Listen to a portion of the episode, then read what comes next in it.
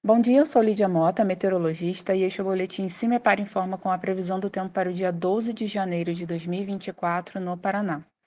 Nesta sexta-feira, a instabilidade se mantém elevada sobre o Paraná, pois a massa de ar que atua no estado é aquecida e úmida. Ainda deve chover em vários momentos do dia, mas as precipitações mais fortes ocorrem preferencialmente entre a tarde e a noite.